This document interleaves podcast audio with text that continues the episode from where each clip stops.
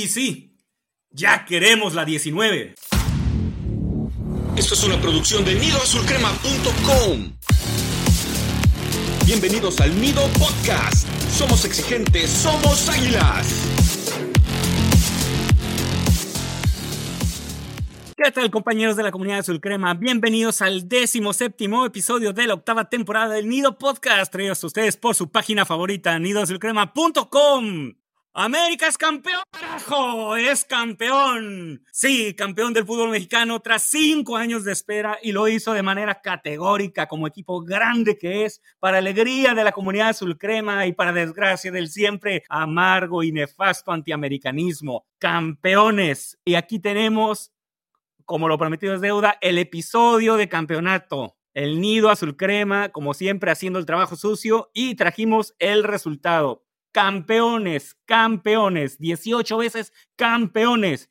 Antes de hablar de todo lo que pasó relativo a la gran conquista americanista, quiero saludar a mis compañeros del Nido Staff que no los había visto tan contentos ni tan felices en varios años, en un lustro, digamos así. Un saludo a Charlie y Slash.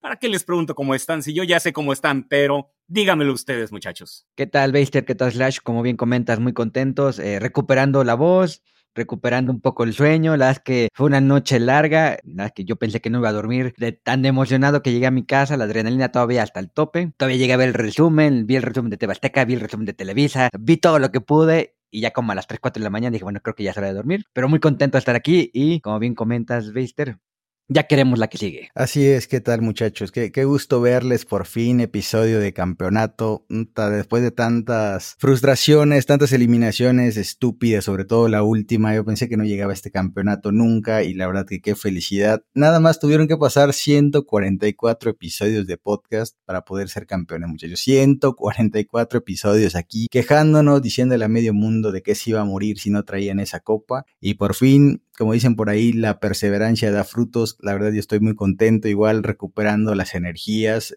Ir a una final literal te involucra por lo menos 10 horas de tu vida. Yo estaba en el estadio desde las 4, el partido hasta las 7.30, luego se van a tiempos extras, luego la celebración, luego ver cómo te sales. Es una aventura inigualable, la verdad que se la pasa uno muy bien. El Azteca se comió a los Tigres otra vez, justo como lo veníamos diciendo en varios espacios que tenemos por ahí. Y la verdad, muchachos, yo estoy contento, pero hay una sensación que, que no sé si compartan ustedes.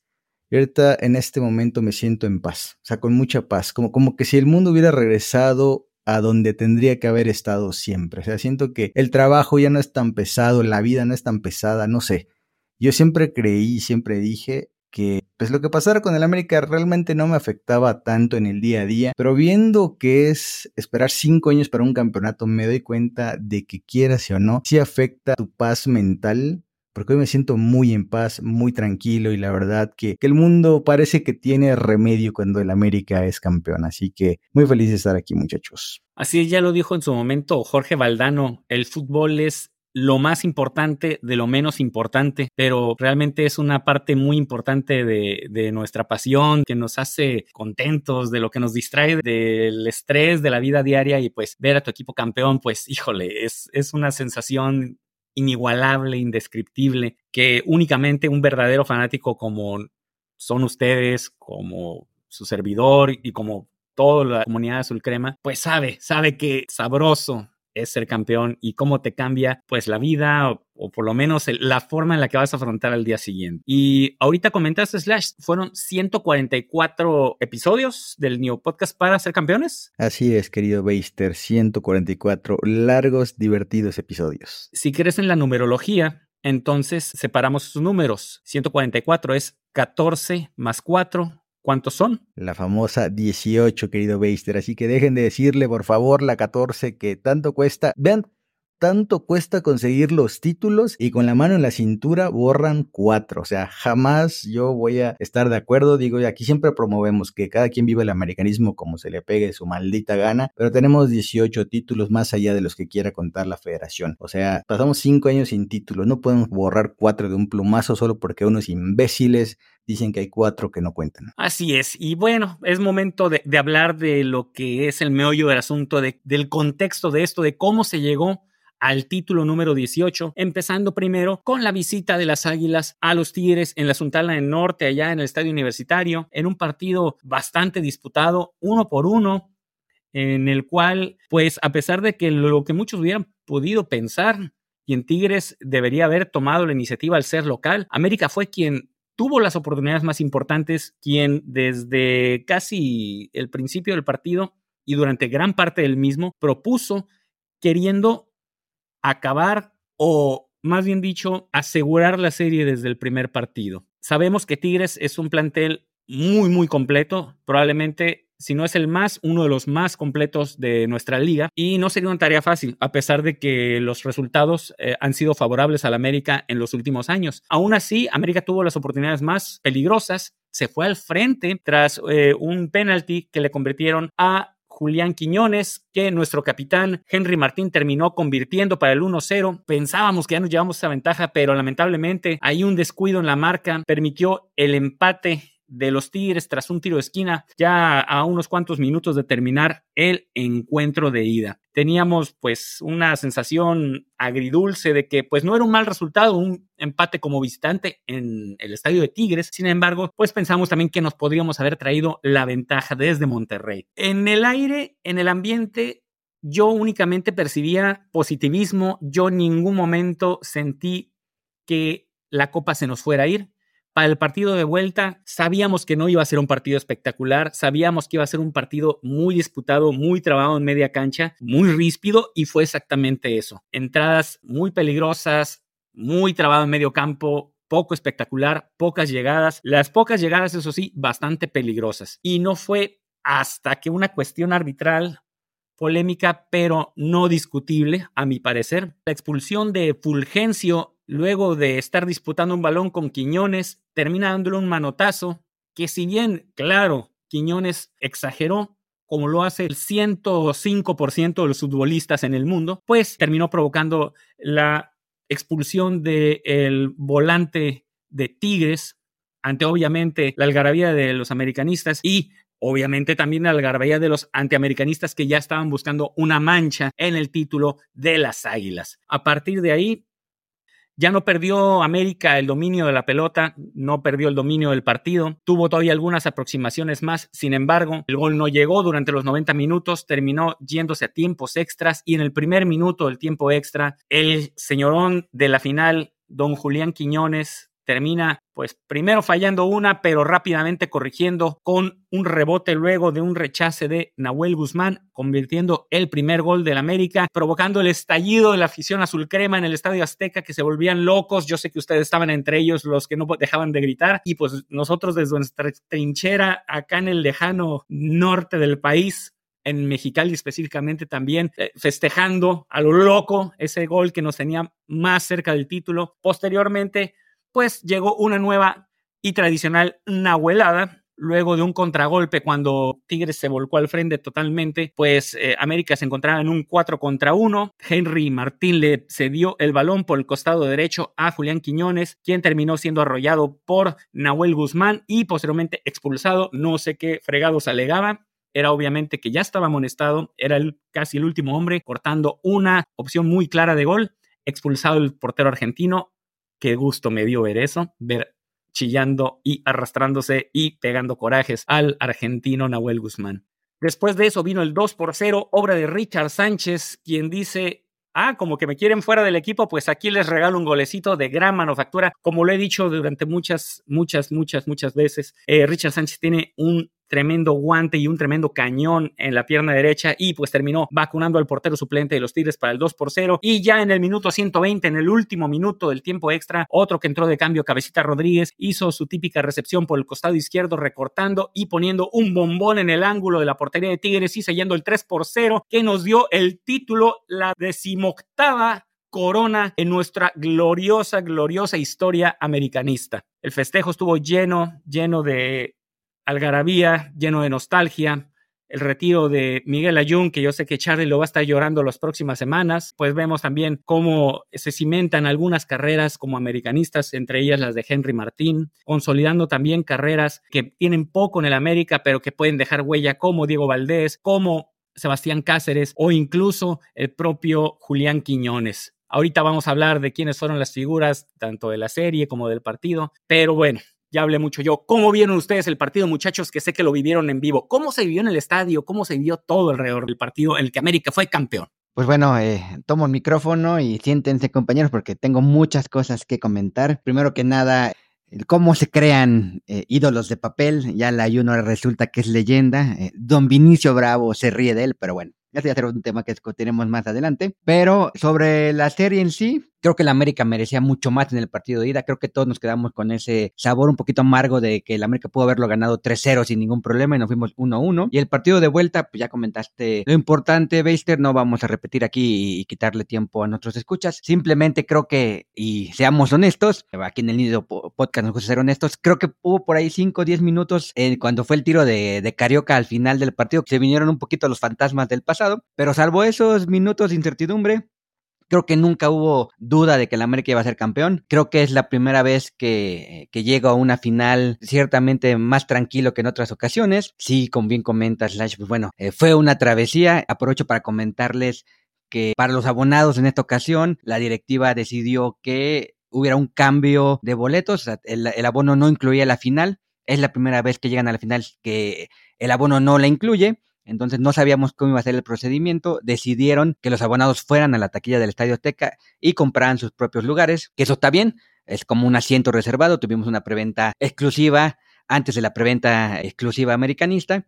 Pero fue un relajo lo que se armó. Ahí en Twitter pueden ver eh, todo lo que se comentó de toda la gente que estuvo ahí, periodistas que grabaron temas de revendedores, temas de policías corruptos. fue, fue un asco yo tardé 15 horas en fila para poder conseguir mi boleto y aprovecho eh, este momento para eh, darle un agradecimiento a una persona que conocí en la fila, Ricardo, que me hizo favor de, de aguantarme mi lugar. Eh, yo me tuve que ir el, el martes, él se quedó a dormir en el estadio y cuando yo llegué a las cinco y media de la mañana, él estaba ahí y ya nos formamos. Muchas gracias, Ricardo. Hiciste muy feliz a mi familia porque creo que sin tu ayuda no hubiéramos podido conseguir nuestro boleto y gracias a él pude asistir a la final. Pero bueno, nos dieron un tratamiento horrible la directiva, los abonados, estábamos muy enojados todos los abonados. Pero bueno, esperemos que para el siguiente torneo, que tal vez se juegue en otro estadio, las cosas mejoren. Y sobre ya temas muy particulares del partido. Nahuel Guzmán sí es un asco, yo siempre lo he dicho, eh, los que han seguido el podcast saben que odio a ese jugador. Es buen portero, no nos vamos, no vamos a decir que calidad no tiene, pero es nefasto. Es el típico argentino canchero que nadie soporta. No sé cómo los de los Tigres lo aman, pero bueno, si aquí amamos al Ayun, todo es posible, pero si Tigres hubiera dedicado a jugar, tal vez la final hubiera estado más entretenida. Se pararon bien, sí. El Ciboldi supo corregir los errores de la ida, donde el Ayun por el lado derecho hizo lo que quiso, pero en este partido todos atrás, todos encerrados, esperando una jugada que, gracias a Dios, Guiñac falló dos. Y es lo único, que Tigres intentó. Nahuel haciendo tiempo, desesperante. ¿eh? Lo que me da gusto es que al final se estaban ahí todos corriendo, eh, buscando el balón, pero no, Tigres no vino a jugar. Es nefasto jugar con equipos así. Esos de que la aprendan al Tuca Ferretti son terribles. Y el tema del arbitraje ya también lo comentaste, Beister. Yo creo que sí estuvo un poquito rigorista, pero bueno, lo hemos comentado muchas veces. Son de esas jugadas que si la marca en amarilla, pues no pasa nada. Si la marca roja, pues tampoco pasa nada. Es increíble que periodistas, entre comillas, estén diciendo que la América siempre roba y que la América sí, que la América ya. O sea, por favor, o sea, acuérdense cuántas finales no se han decidido por un error arbitral. Yo tengo mucho en la memoria una del Necaxa Santos, donde Santos ganó con un gol en fuera del lugar de Borghetti que estaba como tres metros adelante y yo no veo que nadie diga que Santos roba, pero bueno, son de esas cosas que el americanismo tiene que cargar siempre. Y creo que el América es justo vencedor. Nos hubiera gustado que lo ganaran en el tiempo regular. Yo tampoco ya no quería llegar tan tarde a mi casa. Ya salimos tan tarde Slash y no me dejarás mentir que ya estábamos muertos y ya no, ya no quisimos ir al Ángel. Pero qué bueno que ganó el América. Qué bueno que se ganó con categoría. Qué bueno que Tigre se fue llorando. Qué bueno que Tigre se fue con sus dos expulsados. Y que lloren lo que quieran llorar. El América es campeón. 18 veces campeón. Y vamos por la que sigue. Así es, muchachos. Eh, la verdad que es la primera vez que me toca ver al América campeón en vivo y ningún otro campeonato se compara a ver a tu equipo en el estadio, en la cancha.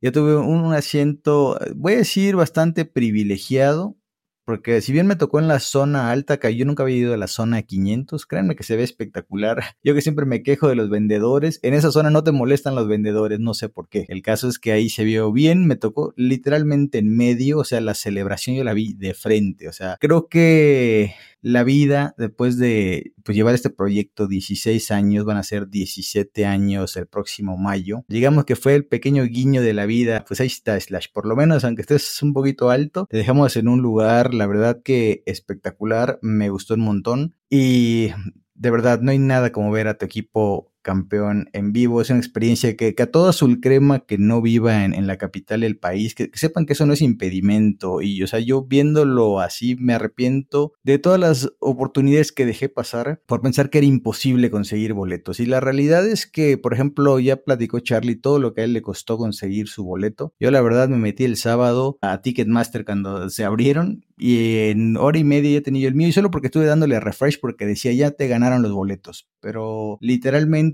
fue estrés de hora y media y yo tenía mis boletos, o sea, no tuve que madrugar, no tuve que hacer show y medio. Entonces, eh, le recomiendo a la gente que nos escucha de cualquier parte del mundo que con un poco de voluntad se pueden conseguir boletos, o sea, no están tan peleados. Lo que pasa al estadio le caben 80 mil personas. Pero si uno tiene la buena voluntad de, ir, los puede conseguir. Entonces yo animo a todo mundo que no se pierda esta oportunidad si el América llega a la final próximamente, que yo sé que sí, ya vamos a hablar después de, este tema, que no pierdan la chance de, de, ver a su América campeón. La verdad que es una experiencia inigualable. Yo sé que todos los que lo han visto en el estadio dirán que, que la final más dramática fue la de Cruz Azul, obviamente. Para mí esta va a ser la más especial porque no hay como verlo ahí y, y ver cómo eres testigo de cómo tu equipo y el estadio se come al rival. O sea, eso jamás se va a poder percibir por televisión, así que de verdad todo aquel que pueda hacerlo, pues que lo hagan. La verdad eh, es una gran experiencia y, nadie se va a arrepentir. Y del partido, pues no, no fue una gran final, muchachos. Bien, jugada no fue. Hubieron buenos lapsos jugados y lapsos literalmente, como se dice por ahí,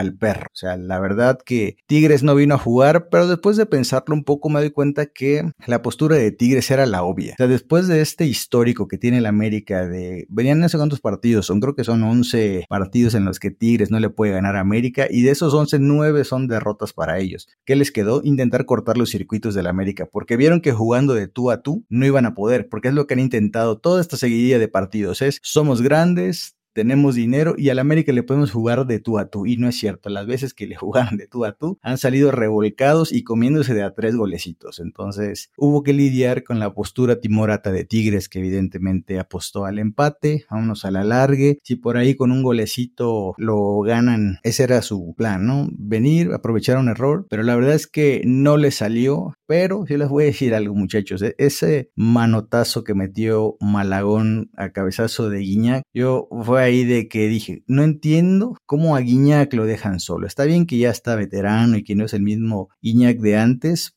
pero de cabeza ese güey es letal. Y el que él haya rematado el cuerpo de Malagón, y aún así Malagón tuvo la buena reacción de, meter los guantes, ¿no? Porque fue una jugada muy cercana. Pero dices, ¿qué, ¿qué, pasa aquí, no? Entonces, entre esa, entre el primer bombazo que echó, que, que le agarró sabroso de aire que pasó rozando el poste, y el disparo de Carioca, que ahí creo que a todos se nos detuvo el corazón un segundo. Tigres tuvo lo suyo, pero el América también tuvo lo suyo.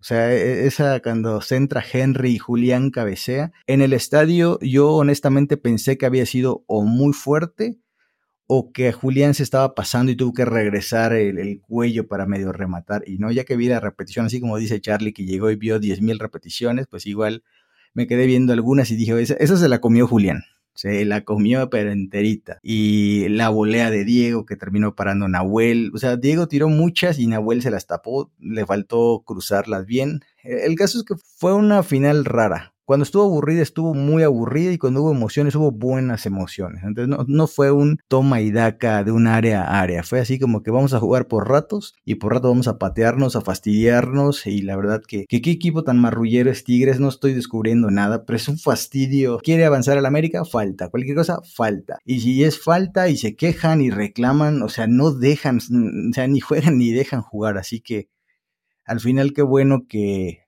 Julián apareció y yo dije, sí que el primero va a quedar 3-0. Y dicho y hecho, se tardó un montón, un montón se tardó en caer el primer gol, que creo que todavía estamos ahí de ya, güeyes, hagan un gol que mañana hay que trabajar también, no se les olvide. Y se resolvió el partido. Y la verdad, me dio mucho gusto que Cabecita hiciera el gol. Él vi cómo se desesperó todas las veces que en el segundo tiempo extra. La estaban peloteando de un lado para otro, no querían avanzar. Yo en el estadio estaba como jardín desesperado de huevones. Métanle el tercero, el cuarto, el quinto, que estos hijos de su tigre Mauser nunca olviden quién es el más grande de este país. Y me gustó cuando ya literal fue la última jugada del partido, bombazo al ángulo, anotó cabecita, luego fue a celebrar con la bandera de la América que tenía esa como bengala y dije esto a los de Cruz Azul les va a doler hasta el alma, así que hay un, un efecto secundario de ese golazo de cabecita, así que una noche redonda muchachos. Así es, y yo digo que si esto era visto por, este partido fue visto por gente que no le va a la América, pues se ha de ver aburrido, porque la verdad sí hubo lapsos en los que, como comento, estuvo muy trabado el encuentro, pero uno como, como fan, como seguidor azul crema, pues estás tenso todo el partido, porque aquí no se puede admitir un error y ya sabes que si cae un error, pues cuesta muy caro. Afortunadamente, pues fue un, partido redondo para el América, no solo por el resultado, pues sino por este la consecución del título, que es lo más importante de todo. Y ahora vamos a escuchar lo que tienen que decir nuestros colaboradores de este título americanista. Hola, ¿qué tal amigos del Nido? Aquí el Pit, perdón por la voz ronca, pero fue un día muy intenso este domingo. El América aprovechó muy bien los errores de Tigres al final. Fue un juego muy cerrado, muy disputado, que al final se definió por eso. Un error del, del, jugador de Tigres, Fulgencio, que se hace expulsar de una manera tonta, y luego Nahuel, que ya no digamos, todo el mundo lo vio. El América muy bien aprovechó y sentenció para ganar su título 14, que da una alegría inmensa. Ojalá el equipo se mantenga, no haya muchas bajas, puede ser un equipo de época y ojalá lo, lo dejen trabajar. No espero un inicio sencillo de año el que viene precisamente por el poco tiempo entre torneos, pero hay plantel para aspirar al bicampeonato. Un abrazo. Hola amigos de Nido Azul Crema, aquí Luis y te dejo mis impresiones del América 3 Tigre 0. Por fin el América es campeón, por fin levantamos otro título y se pone fin a torneos de frustración, de autosabotaje y de leer el inaudito gracias a afición. América se proclama campeón al ganarle una serie muy reñida contra los Tigres, que incluso fueron mejores por varios lapsos del el partido de vuelta. Pero aquí entra en acción uno de los grandes héroes de este campeonato y sería el portero Luis Malagón, que a partir de sus atajadas evitó que cayera el arco americanista y esto fue vital para que las Águilas lograran el campeonato. Es evidente que la serie da un giro de 180 grados con la expulsión de Fulgencio en el minuto 80. A raíz de esto, las águilas se volcaron al ataque y no sería hasta los tiempos extra en donde las águilas consiguieron el primer gol gracias a un error de la saga defensiva y que Julián Quiñones por fin se sacara la malaria de fallar goles claros y anotó el primer gol. Con eso empezó el show de Nahuel Guzmán que se hizo amonestar torpemente y que remató la faena con su expulsión al cortar un contragolpe de Quiñones. Ya el segundo gol y tercer gol cae producto de la inercia del ataque del América y con eso se pone punto final a este partido y con eso América logra un nuevo campeonato y mis más sinceras felicitaciones a todo el club, desde los directivos hasta los jugadores, cuerpo técnico y trabajadores del club. Y no me queda más que felicitar a todos los aficionados por seguir firmes apoyando a este gran club. Y recuerden amigos, somos el club más grande de México y el más grande de México volvió a ser campeón. Aquí me despido y nos vemos en el siguiente podcast. Adiós. Amigos del Nido, ¿cómo están? Los saluda a Torres. Bueno, ¿para qué les pregunto cómo están? Somos campeones del fútbol mexicano. Eso nos provoca una gran felicidad. Bravo al proyecto de André Jardine, un extraordinario estratega que supo cómo cambiar las cosas cuando se daban las situaciones complicadas en los encuentros, a diferencia de entrenadores recientes, ¿no? Donde no se tenía capacidad de respuesta. Pero bueno, lo han logrado nuestros jugadores.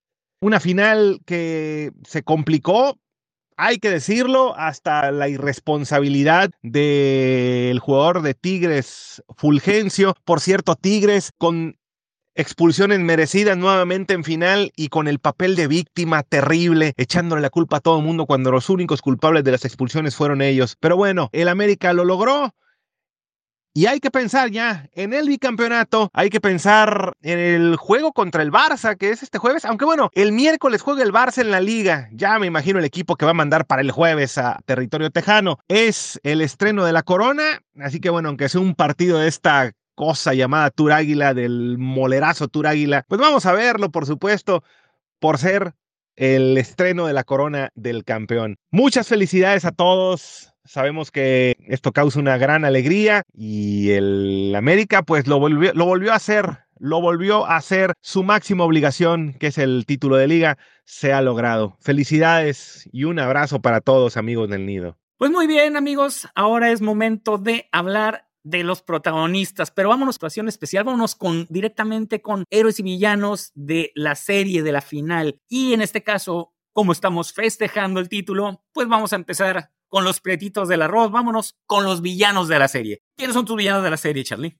Pues bueno, no podríamos dejar de ser el nido azul crema si no hablamos de lo bueno y lo malo. Vamos a hablar de lo malo. Hubo poquito, afortunadamente, pero sí lo hubo. Y yo creo que eh, la mención horrorífica se la voy a dar a Cendejas. Creo que estamos todos de acuerdo que Cendejas tuvo una liguilla bastante pobre y en la final estuvo casi desaparecido. Creo que por ahí Leo pudo haber jugado un poquito más. Y al final, yo llevaba dos semanas ayer que vi a Slash le comenté. Quiñones terminó jugando de derecha. De nada, Jardine. Cuando quieras ahí te doy otros tips pero Quiñones terminó jugando de derecha como yo lo venía pidiendo desde hace dos semanas. Y el villano de la final se lo voy a dar al estúpido que organizó la entrega de boletos para abonados. Eres un idiota. Ok, sí, se nota que, que no estás muy contento en ese aspecto, Charlie. Pues ya nos dijiste eh, toda la odisea que tuviste que pasar, que se supone que pues, si eres abonado deberías tener algún tipo de privilegio, pero creo que nada más lejano a la realidad, ¿verdad? Totalmente, por ahí tenemos unas teorías de por qué lo hicieron así, para que hubiera boletos físicos para la reventa, pero bueno, eh, cuando hagamos el capítulo de teorías de la conspiración, con todo gusto les platico.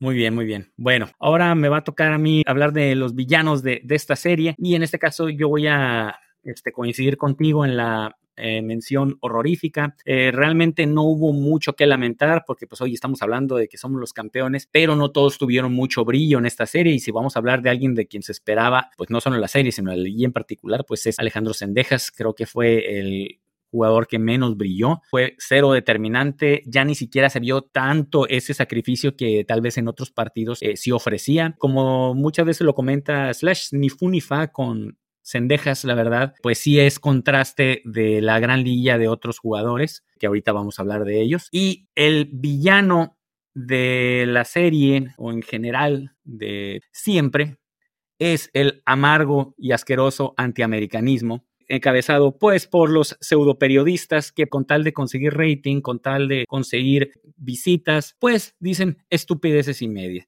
Ahorita, pues podemos decir que fue polémica la expulsión de Fulgencio, sí, pero es correcta. ¿Hay un manotazo a la cara de Quiñones? Lo hay, claro que lo hay. Y eso es una expulsión. Y dicen, es rigorista, si le sacan la amarilla no hubiera pasado nada, se complicó el árbitro, bla, bla, bla, bla, bla. Pero yo les pregunto, ¿qué hubiera pasado si hubiera sido al revés y el del manotazo hubiera sido Quiñones a Fulgencio? Ya hubiera escuchado yo a la cabeza del antiamericanismo.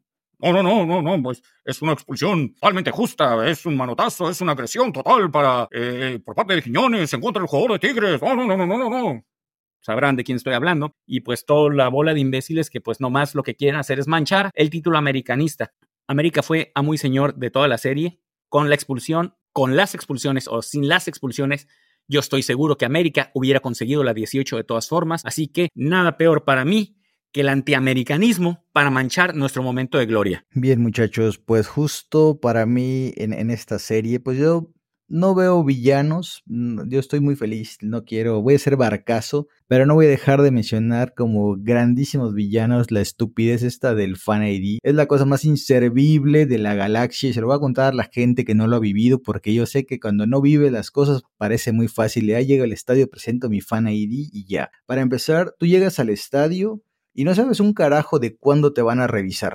O sea, tú ves un amontonamiento y dices, puta, pues creo que es aquí. Entonces empiezas a preguntar a los de control, oye, Fan ID aquí. Sí, aquí es Fan ID. Bueno, y que yo tengo aquí mi maldito código QR, escanealo. Luego de que lo escanean, Es, a ver, ahora le tenemos que tomar una foto. Una foto que se tarda como 3, 4 minutos. Que tú dices, ay, bueno, ¿qué son 3, 4 minutos? Imagínate hacer eso por 80 mil personas que están ahí. Entonces ralentizan en exceso los ingresos y aparte ¿Para qué quieren tu maldita foto si cuando te registras al Fan ID te dicen pon tu carota aquí en este óvalo porque te vamos a sacar 8000 fotos para que nunca te nos vayas a escapar si cometes una fechoría? Entonces tu QR digamos que ya incluye tu foto, o sea, con eso te identifican y ya saben todo de ti. Pero no, en el estadio te tienen que volver a tomar la foto ¿Por qué razón? No lo sé. Se siente un proceso súper invasivo. Tú quieres ir a un estadio y estos güeyes saben todo de ti y eso la verdad no está padre. Así que bueno, villanazos de este partido, el estúpido Fan ID, el que organizó el tema de los abonos, o sea, toda la logística alrededor de un partido de fútbol, por lo menos los del América, son un soberano asco, para que vean que no todo es miel sobre juelas cuando se trata del América. Y bien muchachos, ya que tengo el micrófono, porque ustedes como que no me lo quieren prestar hoy, vámonos con los héroes, los héroes, los grandes héroes que creo que por fin hay mucha tela de dónde cortar para bien, entiéndese, para bien. Yo sí tengo esta vez una mención honorífica y un héroe. La mención honorífica va a ser para el señor Luis Ángel Malagón, que con esa tajada de Guiñac no me imagino el Azteca minuto 30, Tigres 1, América 0. No me quiero imaginar lo que hubiera pasado en el medio tiempo. Yo creo que todo el mundo se hubiera mordido la lengua para no abuchear, porque obviamente no es lo que esperas. Entonces, Malagón hizo una tajada que prácticamente, si no vale el título entero, por lo menos vale medio título. E, es la tajada de la tranquilidad, la tajada que dice, muchachos, aquí estoy. Tigres no va a anotar en este momento. Entonces, para mí, Luis Ángel fue muy clave en este partido. Gran atajada, especialmente esa sobre Guiñac, que, es cierto, e, es más fallo de Guiñac, pero aún así, a la distancia a la que le remataron, otro arquero con menos reflejos, esa pelota, aunque alcance a ver dónde va, termina adentro. Así que Luis Ángel, porterazo y ves mi mención honorífica. Y el héroe de la final de la galaxia, del mundo entero, el señor muy criticado por mí, lo confieso, muy criticado por mí, Julián Quiñones, es una máquina de guerra este muchacho. La gran crítica de mi parte era el América no tiene una formación para aprovechar las características de Quiñones. O sea, no es un 9 fijo, no es un 10 fijo, no es un extremo fijo donde carajo lo vamos a meter en un 4-2-3-1. Pues bueno, el tipo desde semifinales le dijeron, a ver, tú vas a jugar por izquierda y ahí te vas a acomodar. Y Julián combativo, a trompicones, no tan fino, pero es un tipo que tiene una sangre que hace rato que no se le veía a los jugadores del América. Es un tipo combativo, va, lucha, mete la pierna, provoca a los rivales, pero hasta eso no los provoca de una manera que tú dices es un naco como lo es Nahuel o como lo son los de Tigres. O sea, Julián tiene colmillo, tiene picardías, es un jugador que, que te fastidia el güey. Entonces, a los de Tigres se los comió enteritos, enteritos se los comió partido de ida le cometen el penal sacrificando ahí las partes nobles, duro, duro penal. Eh, él lo quería cobrar, o sea, ¿se acuerdan que ya criticamos que Julián decía, pues el penal es mío? Pues bueno, en la final Ayun le dijo, oye, acuérdate quién es el capitán aquí y quién es el pateador oficial, no seas, no seas mala onda. Y Julián lo entendió y se lo dejó a Henry. Y en la vuelta, las dos expulsiones se las hicieron a Julián. El gol de, el más importante que fue el primero, el de la tranquilidad, fue de Julián, o sea, todo lo hizo Julián. Yo sé que no es el jugador más fino, pero yo muchachos desde semifinales quedé convertido al barco del julianismo como estilo de vida, el panterismo como ustedes lo prefieran. Y cualquier crítica sobre mi muchacho me lo tomaré como una afrenta personal. Vaya, vaya, ya teníamos rato que no, no, no se construía ningún barco en este muelle americanista, pero bueno, ya tenemos aquí al ingeniero Slash construyendo el barco del quiñonismo, julianismo, panterismo, como le quieran decir. Bueno, yo espero que sea un barco eh, muy duradero.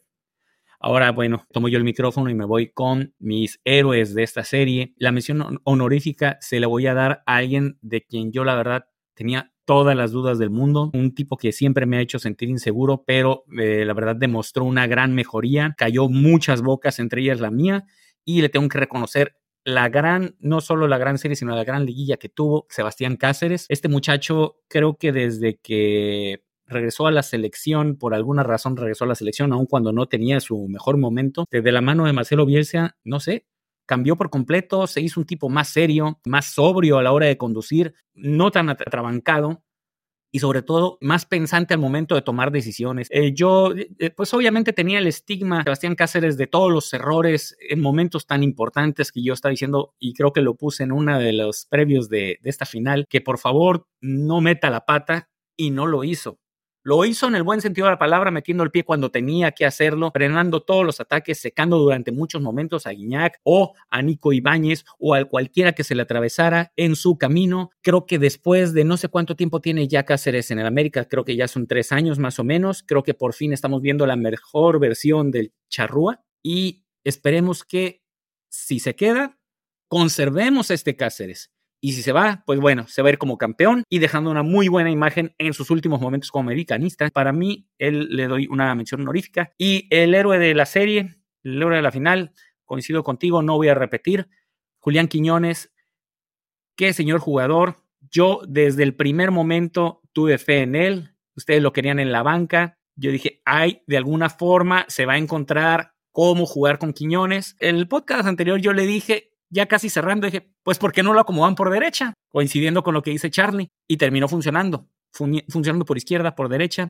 Es el hombre determinante en esta final y para mí el héroe de la serie y del campeonato. Totalmente de acuerdo con ustedes, pero bueno, antes que nada voy a dar mi mención honorífica. Creo que, bueno, ya se le dieron a Cáceres, que estoy de acuerdo, ya se le dieron a Malagón, que estoy de acuerdo, pero bueno, creo que estaría mal no mencionar a Henry Martín. En el primer partido hizo el penal en el estadio de Tigres que muchos dicen que, que no espanta. Bueno, recordemos que en una final tres americanistas fueron a fallar un penal y Henry Martín en esta ocasión se paró, lo abucharon y les cayó la boca a todos esos tigrillos. Un muy buen partido en la ida y en la vuelta fue una pena que no anotó, pero sí iba a cubrir de gloria con esa asistencia que le había dado a Quiñones que lamentablemente falló de cabeza. Si no, ahí ya se cae el estadio, les metemos cinco a Tigres y Henry se va en todo lo alto. Pero bueno, afortunadamente pudo levantar el trofeo junto a Layun. Y hablando de Layun, él va a ser mi héroe del partido. Ah, ¿qué dijeron? No, por supuesto que no. el héroe de para mí también va a ser Quiñones, totalmente de acuerdo. Creo que tuvo una serie, pues un poquito de altibajos, falló dos o tres ahí claras en el primer partido y en el segundo ya, ya el barco que estaba construyendo Lash casi se hunde antes de zarpar, porque esa que falló, esa que falló, eh, bueno, por ahí por un momento dije, chin, ya regresó Paredes, ya regresó Moctezuma hace ratos. Afortunadamente, él sí logró redimirse. Muy buena serie. Como bien comentan, nos hacía falta un jugador que provocara al rival pero no siendo antifútbol, y Quiñones es ese, y me dio gusto que anotara el gol. Eh, tocó el que cayera en la portería donde yo estoy de enfrente, eh, celebró de nuestro lado, y ya, ten, ya que bueno que nos cayó un gol porque teníamos como un par de partidos de liguilla que todos los goles eran de la otra portería, entonces lo celebramos con mucho gusto y eh, no nos vamos a subir todavía al barco del panterismo, vamos a darle un semestre más, pero bueno, este, ahí va, ahí va la cosa. Esperemos que, que todo se vaya eh, acomodando, esperemos que Jardine siga escuchando el Nido Podcast para que le sigamos dando algunos tips ahí para seguir siendo campeones. Creo que todo va bien y bueno, es, antes de pasar a la siguiente parte de, de, este podcast, que ya casi se está acabando, este, creo que por ahí Slash quiere decir algo, ya se puso su gorro de capitán, entonces no sé si ya anuncia la salida del barco del panterismo. No, justamente quería yo comentar, un tipo que llega como estrella te saca campeón en sus primeros seis meses, cosa que no sucede nunca. Y aquí vengo a escuchar que todavía no nos vamos a subir al barco del panterismo. O sea, ustedes muchachos, ¿quién están esperando para construirle un barco? O sea, yo creo que quieren otro Roger para esperarlo cuatro años, otro Richard, otro no sé quién, digo otro Cáceres, todos estos que llegaron, Benedetti, esta generación que llegó a, según, hacernos campeones, no nos ha dejado ni un carajo. Y un güey que llega y te resuelve la final él solito, y no nos vamos a subir al barco del panterismo. Desde aquí, muchachos, les cierro la puerta. El próximo semestre no hay cabida, ya van a tener que conformarse con el barco del cabecismo, del dieguismo o de quien sismo sea. Ya hablando en, serio, una, una, cosa que me parece muy clave del América es lo que platicamos ahorita de Julián, un tipo con exceso de carácter, es un tipo que tiene sangre, que no se deja pantallar, no se deja amedrentar ni intimidar. Se acordarán que el América sobre todo en esta época Herrera, tal vez la época de Solari, tal, la primera etapa, sentimos que el América se murió de nada, o sea, era así como que nos eliminaban y ni siquiera tenías ese feeling de pues, se pudo haber hecho algo más, era morir y ya. Y siempre decíamos, a América le falta sangre, tipos que, que de verdad tengan ganas de salir campeones, que salgan a comerse a los rivales. Y me parece un grandísimo acierto, o sea, traer a Diego, que digo, para mí es un tipo con carácter, que yo sé que a mucha gente le parece que no, pero es un tipo que siempre está ahí pensando, viendo, o sea, siempre está al acecho. Luego trajeron a Cabecita, que es otro tipo que siempre se burla de los rivales y se mete con ellos, más allá de que nos puedan o no gustar las formas, tiene mucho carácter y creo que esta santísima trinidad de tipos con carácter se termina fundando con Julián Quiñones. Entonces, si termina jugando Cabecita por izquierda, Diego al centro y Quiñones por derecha. O sea, el América no solo tiene un ataque bestial, sino que aparte son tipos que no se van a dejar intimidar. Entonces creo que el América está en un buen momento para pensar más allá de gané un campeonatito tras cinco años y me tiro a la maca. O sea, ahí hay un arsenal ofensivo muy importante para soñar en grande, muchachos. No sé cómo la vean ustedes. Pues dijiste ahí ese tridente y dejaste fuera al gran capitán Henry Martín, imagínate. O sea, todavía falta el cuarto as en ese póker.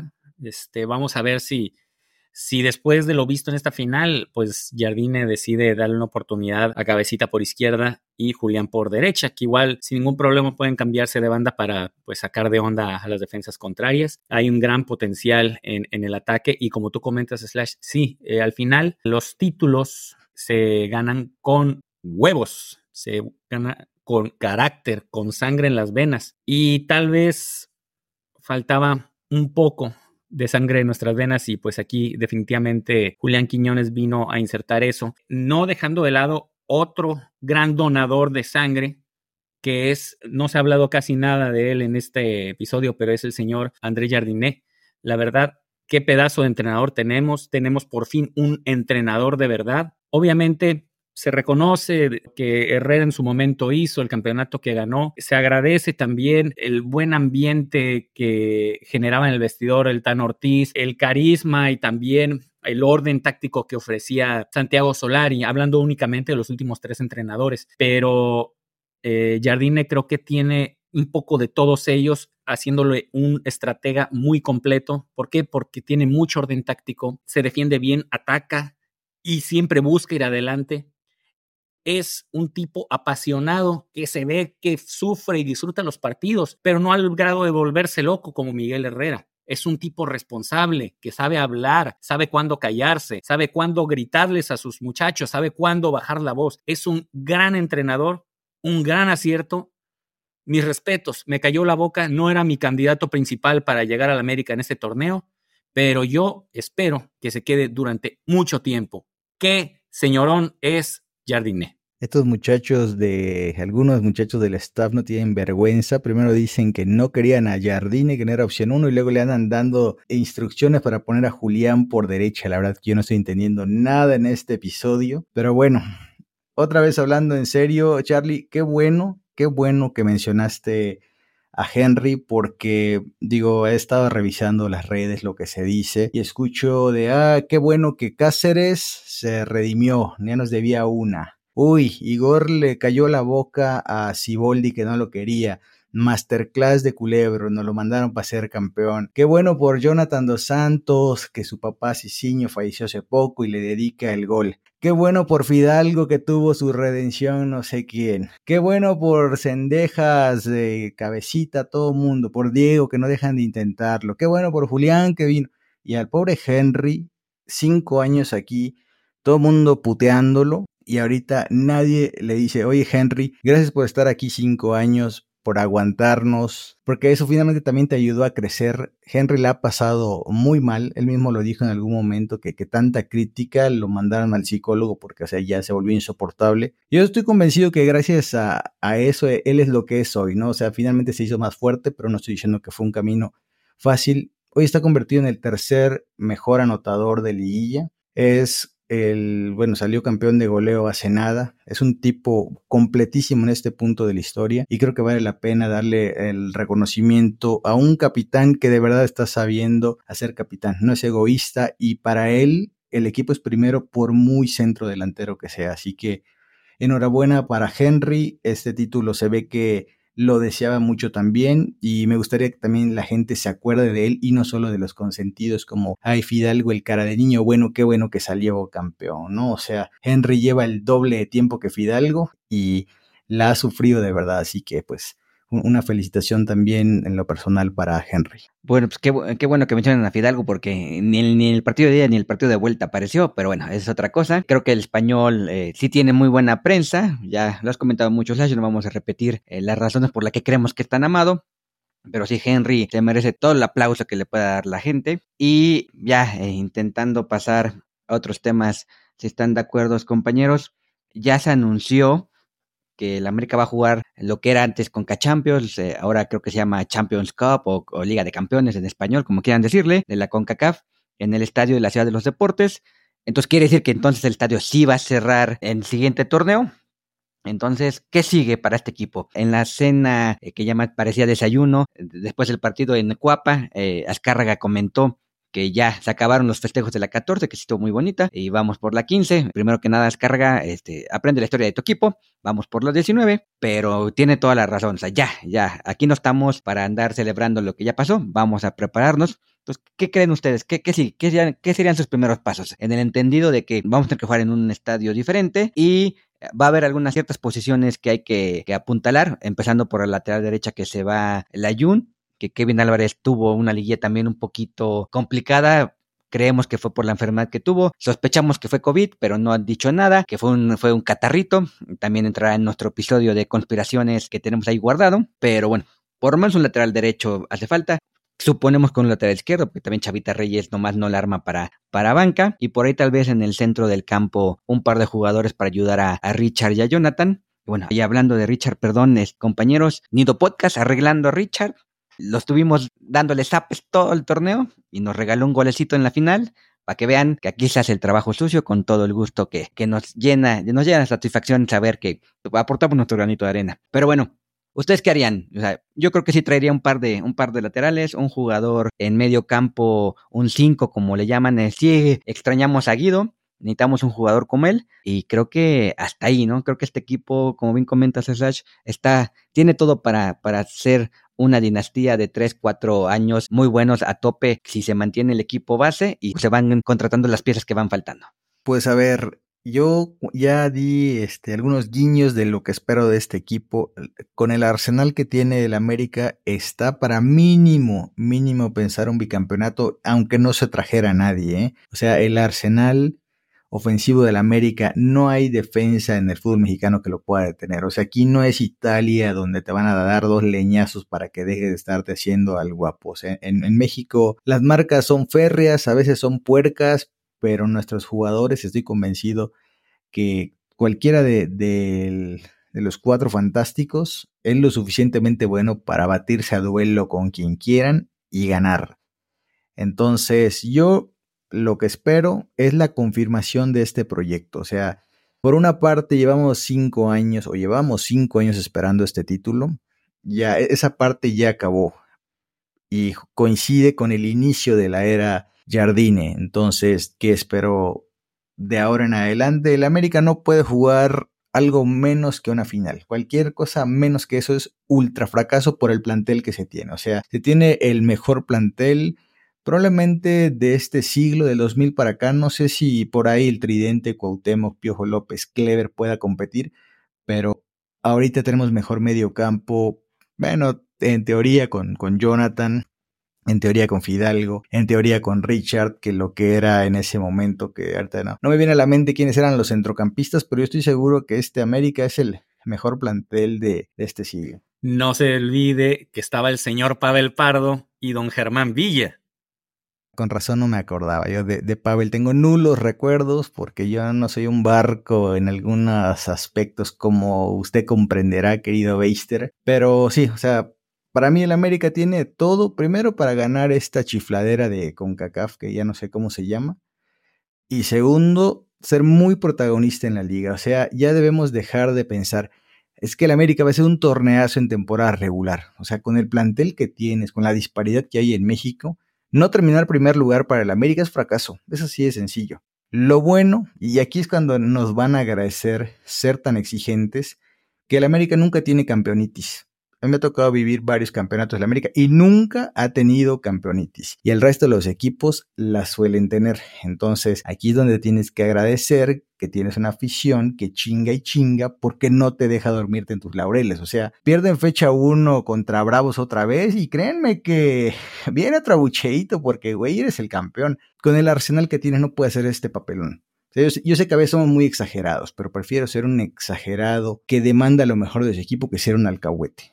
Entonces, en ese sentido, el América tiene todo para el siguiente protagonista, por lo menos levantar uno de estos dos títulos. Por lo menos, yo, así como los veo hoy, dejar ir cualquiera sería fracaso. Pero bueno, vámonos pasito a pasito, pero por lo menos con el plantel que se tiene, estamos pero listos para competir contra quien sea, así no traigan a nadie. Totalmente de acuerdo. Yo siento que este plantel está como para crear una dinastía.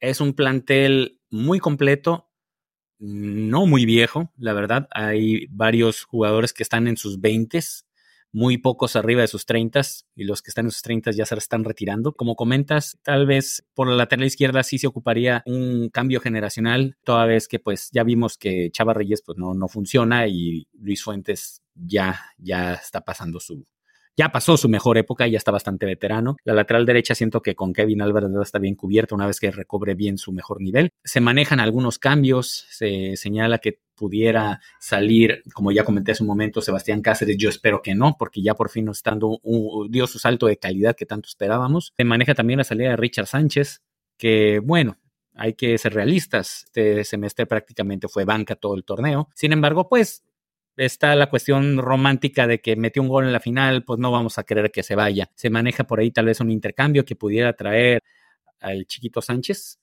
Eh, no, es, no es seguro, pero es, es lo que se escucha por ahí.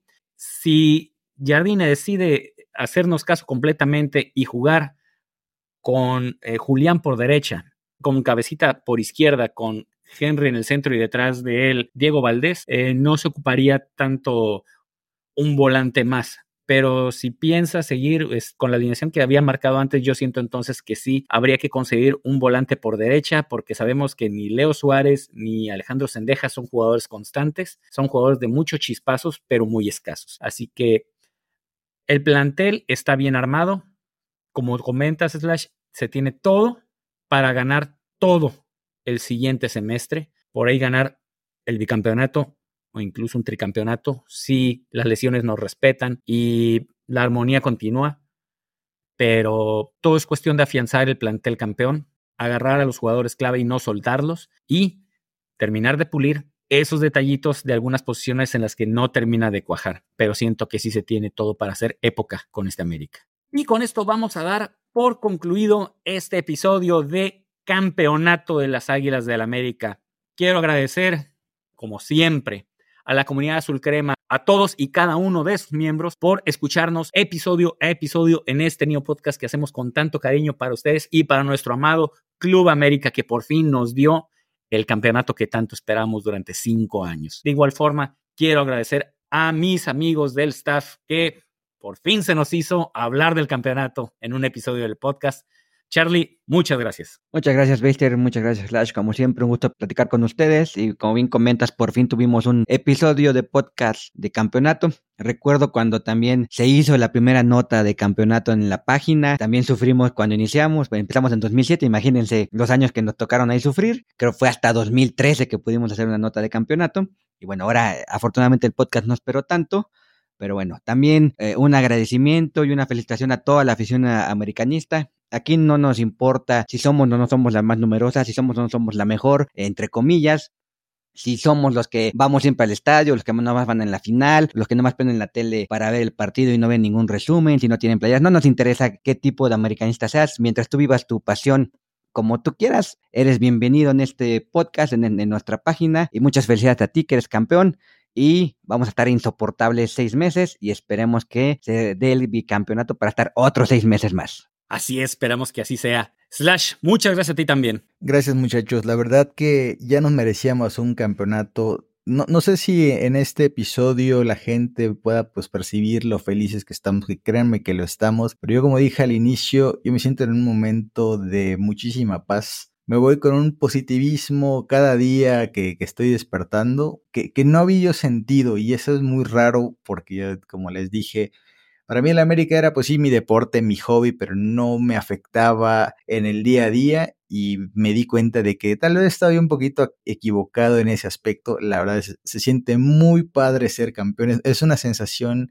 indescriptible. La verdad que ya, nosotros, que bueno, somos una generación que nos han tocado vivir varios títulos, es una joda esperar tanto tiempo, pero la verdad es que cuando llega es, o sea, el mar se pone en calma otra vez. No queda más que, disfrutarlo, muchachos, porque lo hemos sufrido demasiado, sufrido cuántos episodios de eliminación, cuántas notas escribiendo eliminación, la gente fastidiada, los abucheos, puteando a medio mundo, váyanse todos, o sea, fueron cinco años de auténtica bilis, de auténtica toxicidad que creo que ni los jugadores ya soportaban a la afición, entonces no ha sido un camino fácil, por eso, como dice Charlie, hay que disfrutarlo, que la gente lo disfrute, que esté muy orgullosa de su equipo, que salga a la calle con su camiseta, con su sudadera, con su bufanda, con su gorra, con lo que quieran, porque esto les arde, les arde muchísimo a todos los que siempre disfrutan vernos caer. Así que por seis meses estemos insoportables porque nos lo hemos ganado muchachos. Nos vemos en la siguiente. Así es, nos hemos ganado este título por aguantar tanto a nuestro equipo en las buenas y en las malas. Y al final, cuando ganamos el campeonato, porque lo ganamos, porque somos parte de este equipo, qué bien se siente. Ya nos hacía falta eh, soltar todo esto que traemos durante cinco años de ayuno de campeonato. No nos queda más que agradecer nuevamente a toda la comunidad de Sulcrema, de parte de todo el staff, cada uno de ellos, Slash, Charlie, Pete, a Torres, Shoshana, Luis, Hammer, todos los que integran este eh, New Staff, pues estamos muy felices por conseguir el campeonato y por fin levantar una copa después de cinco años. No nos queda más que seguirlos invitando a que participen en nuestras redes sociales y nos escriban, dejen sus comentarios también en Facebook como nidoazulcrema.com y en X como arroba nidoazulcrema. De igual forma, dejen sus comentarios y sus opiniones en todas las plataformas donde escuchen este y todos los episodios de Neo Podcast. Los seguimos invitando también a que participen y entren a nuestro portal de neoazulcrema.com. Somos campeones, 18 campeonatos y somos exigentes, somos águilas.